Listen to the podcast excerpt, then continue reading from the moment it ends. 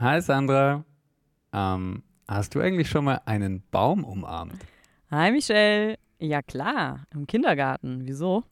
Weil das Buch, das ich heute vorstellen möchte, das hat aus mir einen richtigen Baumfan gemacht. Uh, na, soll mich das jetzt beunruhigen? Also ich glaube nicht. Ähm, es heißt Bäume lesen lernen, geschrieben von der Naturschutzexpertin Karin Hochegger. Und wer es liest, wird Bäume besser verstehen und in einem ganz neuen Licht sehen. Michelle, dir ist es aber schon bewusst, dass du hier eine ganz große Erwartungshaltung aufbaust. Aber du bitte, ich höre dir gerne einmal zu. Die Wissenschaftsbücher des Jahres. Besprochen von Sandra Fleck und Michelle Mehle. Naturwissenschaft, Technik. Medizin, Biologie. Geistes-, Sozial-, Kulturwissenschaften. Und Junior Wissensbücher. Wir präsentieren euch unser Best of Wissenschaft. Also Michelle, schieß los. Was macht Bäume lesen lernen so besonders? Okay, also das Buch ist von Karin Hochegger, das habe ich schon gesagt, im Verlag Anton Pustet erschienen und für mich eine Hommage an die wilde Natur. Außerdem macht es die meiste Zeit auch Spaß zu lesen. Ja, so soll es sein bei Büchern, so soll es sein. Also, die Autorin hat ihr Buch in zwölf Kapitel unterteilt. Äh, jedes Kapitel steht für einen Monat des Jahres, Jänner bis Dezember. Und in jedem Kapitel mhm. steht eine Baumart im Fokus. Im Jänner ist das zum Beispiel der Bergahorn. Wir lernen aber mehr als nur über die Bäume selbst, nämlich über Pilze, Flechten, Käfer und über alles, was mit dem Lebensraum Baum in Verbindung steht. Wusstest du zum Beispiel, dass Flechten eine Mischung aus Alge und Pilz sind? Wow, das klingt alles sehr verrückt. Vor allen Dingen, ich höre es schon krabbeln im Ohr. Aber erzählen mir das nicht andere Bücher auch? Ja, klar. Ähm, du hast komplett recht. Ich finde, das Buch von Hochegger mhm. vermittelt es zumindest mir relativ anschaulich. Wir fangen zum Beispiel mal ganz vorne an, beim Buchcover. Da siehst du nicht nur die raue, gesprungene Rinde eines Baumes in Nahaufnahme, sondern du spürst sie auch, wenn du mit der Handfläche über das Buchcover fährst. Naja, gut, na so gut, na los. gut, na gut. Aber das gibt's mittlerweile schon häufiger bei Büchern. Bist du dir eigentlich sicher, dass es kein, Michelle, kein Kinderbuch ist? Ja, es ist kein Kinderbuch. Ähm, okay, du hast recht. Es ist nicht das Revolutionärste, aber es zeigt eben, das Buch will Bäume greifbar machen. Und ich finde, das tut es auch. Ähm, es hat 250 Seiten und jede dieser Doppelseiten hat mindestens ein sehr großes Bild oder zwei große Bilder, eine Seite, eine halbe Seite, wo du einfach sehen kannst, worüber gerade gesprochen wird oder geschrieben wird. Mhm. Und ich finde, das ist ein weiterer Teil, ähm, um dieses ganze Wissen, das dann ja auch vorkommt in dem Buch, greifbarer zu machen. Okay. Das klingt ja alles sehr viel. Aber kann ich nicht einfach in den Wald gehen, um mir Bäume anzuschauen? Ich meine, dort kann ich sie riechen, anfassen, vielleicht höre ich sogar das Blätterrascheln, anstatt sie nur auf Bildern anzuschauen oder ein Buch zu lesen. Ja, okay. Aber das ist ja quasi dann eben der Sinn von diesem Buch, dass du diesen Spagat schaffst. Zum einen Bäume halt anzusehen oder greifbar zu haben und auf dem anderen auch was über sie zu lernen, was du jetzt vielleicht bei einem Waldspaziergang, es sei denn, du hast eine sehr kundige Person jetzt nicht dabei hast ähm, oder nicht tun wirst. Ähm, ich fange zum Beispiel mal an, ähm, Birke, Pappel, Vogelbeere, das sind Bäume, die einen Wald erweitern. Das sind die sogenannten Pionierbäume. Oder nehmen wir gefährdete Arten, vielleicht weißt du noch nicht, wie wichtig ein abgestorbener Baum für die ökologische Vielfalt in Österreich sein kann. Oder die Überlebensstrategien von Bäumen, je nach Standort, Konkurrenz, Umwelteinflüssen. Wenn du Bäume besser verstehen willst, dann musst du erst einmal Bäume lesen lernen. Okay, okay, okay. Also ein Buch für echte Baumfans. ja, ein bisschen schon. Ähm, der Vater von meiner Freundin hat ein kleines Waldstück und er kann immer wahnsinnig viel über Bäume erzählen, egal wo man unterwegs ist. Er sieht an Bäumen Umwelteinflüsse, er sieht an Bäumen äh, verschiedene Dinge, ähm, die weit über den Baum hinausgehen und mich fasziniert das. Mhm, mhm. Das klingt nach schönen Sonntagen, die ihr da alle gemeinsam verbringt. und außerdem nach einem ganz starken Vertrauensverhältnis zu Bäumen. Was erzählen denn jetzt Bäume, Michelle? Oh Mann. Ähm, sie können nämlich schon etwas erzählen. Zum Beispiel über die Zukunft. Nehmen wir die Buchen. Die Buchen einer Region, die bekommen diese kleinen Bucheckern alle paar Jahre, aber alle einer Region im gleichen Jahr. Das sind die sogenannten Mastjahre. Und in den Mastjahren haben Mäuse viel zu fressen und damit zum Beispiel auch Zecken, die ja erst die Mäuse beißen und dann größer werden und dann, wenn wir Pech haben, letztendlich uns. Also diese Mastjahre von den Buchen, das können Jahre sein, in denen wir uns vermehrt vor Zecken in Acht nehmen müssen. Mhm, also quasi unsere Festtage um den Jahreswechsel herum. Alles klar. Das wusste ich nicht, Michelle. Ja, wenn du Bäume lesen kannst, kannst du viel über die Umgebung erfahren. Und Bäume nehmen auch Einfluss auf das Mikroklima. Im Sommer, wenn es heiß ist, dann verdunstet Feuchtigkeit über den Bäumen. Viele Bäume produzieren sogenannte Monoterpene. Das sind die Stoffe, die einen Wald so wunderbar nach Wald riechen lassen. Und Wassertropfen von der Verdunstung kondensieren an diesen Terpenen und begünstigen die Wolkenbildung über einem Wald. Forscher des Max-Planck-Instituts in Mainz haben sogar einmal festgestellt, dass der Amazonas-Regenwald seinen Regen dadurch fast gänzlich selbst produziert. Wow, okay. Das ist ja ein spannendes Forschungsprojekt gewesen. Nicht schlecht. Und weil Wolken die Erde kühlen, ist das noch ein Grund, warum Bäume gut fürs Klima sind. Genau. Allerdings ist das in Österreich natürlich so eine Sache. Hier gilt ein Baum vor allem als Lieferant von Holz. Deswegen ist auch über die Hälfte des Baumbestands in Österreich Fichte. Die wächst relativ schnell, im Schnitt 37 cm im Jahr und relativ gerade. Allerdings, das wissen die meisten von uns, die Wurzeln der Fichte gehen nicht tief.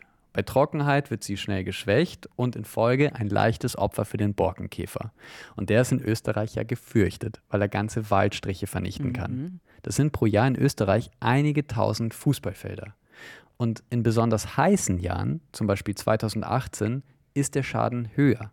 2018, da wurden wegen dem Borkenkäfer 10.500 Fußballfelder Wald in Österreich abgeholzt. Wow, stell dir mal vor, es würden parallel zueinander 10.500 Fußballmatches stattfinden. Kannst du dir das vorstellen, Michelle? Ich weiß gar nicht, ob Österreich so viele Teams hat. Ja, ich glaube nicht. Genau. Und das ist eben der Grund, weil wir aus Wäldern Fichtenmonokulturen gemacht haben. Krass. Also es ist wirklich zum Verzweifeln, wie sehr der Mensch in die Natur eingreift. Nur mehr Katastrophen werden berichtet. Von Hochwasser über...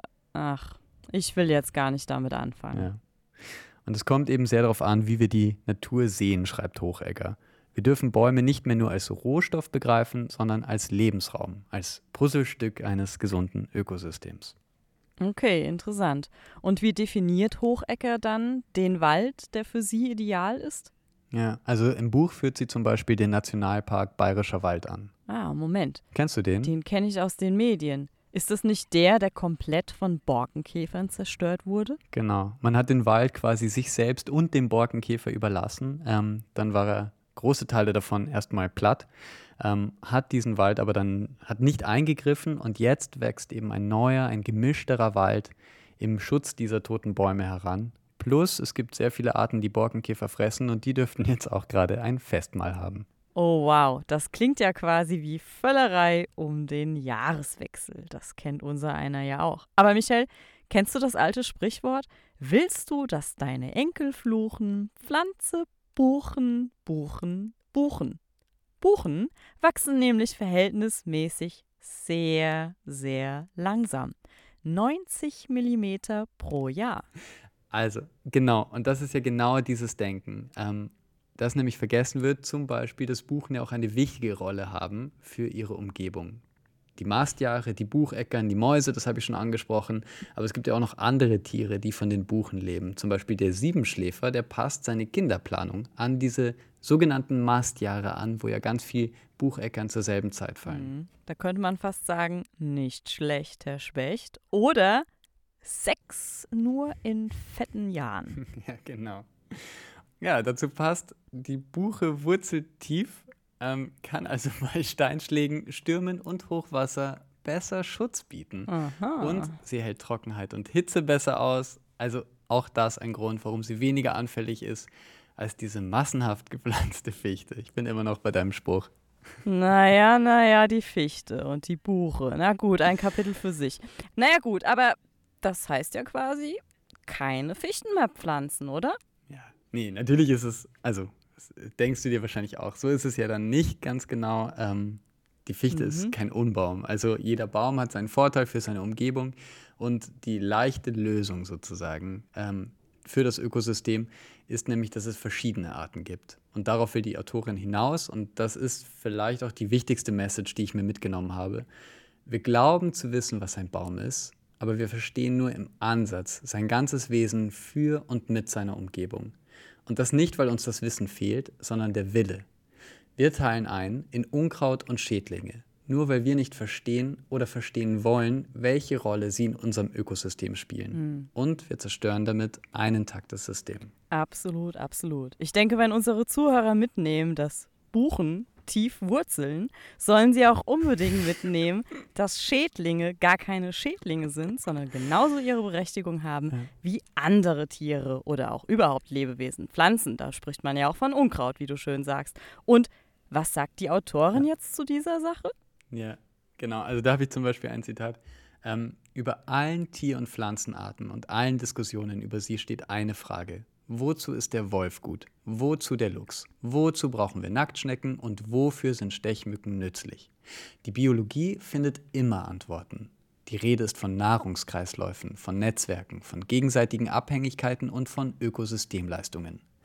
Grundsätzlich gilt, solange wir das Leben in seiner ganzen Komplexität nicht verstehen, und das tun wir nicht, dürfen wir uns nicht anmaßen, über die Nützlichkeit einzelner Arten zu urteilen. Mhm. Das klingt geradezu demutsvoll, wie die Autorin der Natur begegnet. Ja, voll. Das kann man so äh, sehen und das liest man auch durch dieses ganze Buch hindurch. Ähm, vielleicht zum Stil. Ich würde sagen, das ist nicht jedermanns Sache oder jeder Fraus Sache. Ähm, das ist teilweise sehr poetisch. Zum Beispiel, äh, wenn sie schreibt vom warmen, wilden Wind, der die Bäume zerzeust, das ab- und anschwellende Rauschen, das Spiel mit den Blättern. Also es ist manchmal schon sehr, sehr lyrisch fast schon. Ähm, aber was ich ganz gut gefunden habe, ist, dass es viel, also sie hat einen sehr tagebuchartigen Stil, diese zwölf Kapitel, die eben zwölf Monate beschreiben. Das ist für mich, glaube ich, so etwas wie das Kondensat, so wie ein Baumtagebuch, das okay. sich ähm, auch sehr viel Wissen bietet, ähm, aber das so ein Kondensat ist. Ähm, jedes Kapitel von einem Monat regelmäßig Beschreibungen, Sinneseindrücke aufzuschreiben. Und ich finde, so liest es sich auch. Also das ist, macht es für mich auch sehr greifbar. Ähm, man wird oft mit einbezogen in alltägliche Situationen, die dann äh, sich entwickeln einfach in Informationen über Bäume und wird mitgenommen in Alltagssituationen. Man, sie beschreibt Gerüche, was sie sieht, Farben. Sie beschreibt eben diesen warmen, wilden Wind, äh, Geräusche, all das. Und das macht es für mich relativ angenehm zum Lesen. Mhm. Und äh, ja, manchmal ist es dann auch ein bisschen poetisch. Okay, okay. Aber jetzt kann ich die Demut auf jeden Fall gut nachvollziehen, wenn du das so erzählst. Aber es klingt für meine Verhältnisse, naja gut, jetzt bin ich Biologin und sehr pragmatisch, aber ein Stück weit esoterisch. Nach all dem Schönen, Michelle, was hat dir am Buch denn so gar nicht gefallen? Ja, okay. Also die die Autorin ist eine Freundin des Sommers und ich glaube, den Winter hält sie einfach nicht aus. Und das äh, liest man dann auch, finde ich, in diesen melancholisch getrübten Winterkapiteln. Ähm, und dieser tagebuchartige Stil, was ich gerade beschrieben habe, der verstärkt das noch. Also man ist wirklich nah dran. Was im Sommer, mhm. das ist dann so die flammende Aufforderung zu einer lebendigeren Welt, zu einer durchmischteren Welt. Und im Winter also da klingt das manchmal wie das aussichtslose Dahinsterben so einer Welt, die eigentlich schon längst vergangen ist. Also das war für mich manchmal wirklich schwierig. Ähm, deswegen für alle, die mhm. dieses Buch klingt lesen möchten. Hart. Ja, ist wirklich, es war hart. Ja, ja. Also deswegen, okay, okay. Ja. also zumindest für mich war es hart. Und ähm, aber im Sommer dafür total informativ und fast wie ein anderes Buch für mich. Ähm, deswegen würde ich sagen, wer das Buch lesen möchte, Durchhalten, ab Seite 30 beginnt der Frühling. Oh, sehr schön, sehr schön. Naja. Ähm, achso, und eine Sache habe ich noch. Äh, die Autorin ist schon eine Freundin der Bäume, würde ich sagen. Und mhm. ähm, für meinen Geschmack haben die Bäume teilweise ein bisschen sehr viel Personalität. Ähm, Gerade im Winter, da scheinen die Bäume dann als Wächter, als Prediger, Abgeworfene Äste lassen ein Auge zurück. Äh, es wird auch beschrieben die Lehre der Energieströme und Zentren. Das beschreibt sie als Geomantie. Äh, Moment, Michelle. Moment, Moment, Moment. Da muss ich dich unterbrechen. Da muss ich dich unterbrechen. Energieströme, bitte? Was ist da los? Ja, ähm, Genau, also mich hat das auch ein bisschen abgeschreckt. Das äh, kommt im Sommer, im Frühling, im Herbst nicht vor, aber im Winter ist das eben da. Und äh, zum Beispiel wird beschrieben, dass es ein gutes Zeichen ist, wenn Bäume rechtsdrehend sind, also sich der Stamm rechts herum um seine eigene Achse so ein bisschen dreht. Ich kenne mich da nicht aus. Alles klar. Ja, genau. Ich fand das Mhm.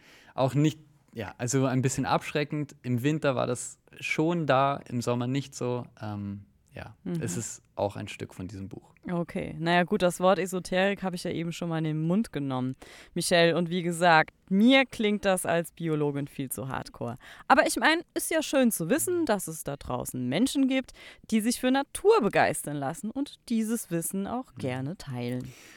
Und ähm, eine Sache muss ich noch sagen, der Schluss, auch der war für mich ein bisschen zu überladen. Da wird nochmal die Heilkraft der Bäume, die besondere Beziehung von Frauen zu Bäumen oder die biblische Rolle von Bäumen ins Rennen geworfen. Äh, puh, okay, also Bibel, ja, ich sag da jetzt nichts mehr zu. Also, ist meine Einschätzung. Ich sage einfach, hätte man etwas weniger auf die Tube gedrückt, wäre man für mich zu einem schöneren Ende gekommen. Das sei jetzt mal erwähnt.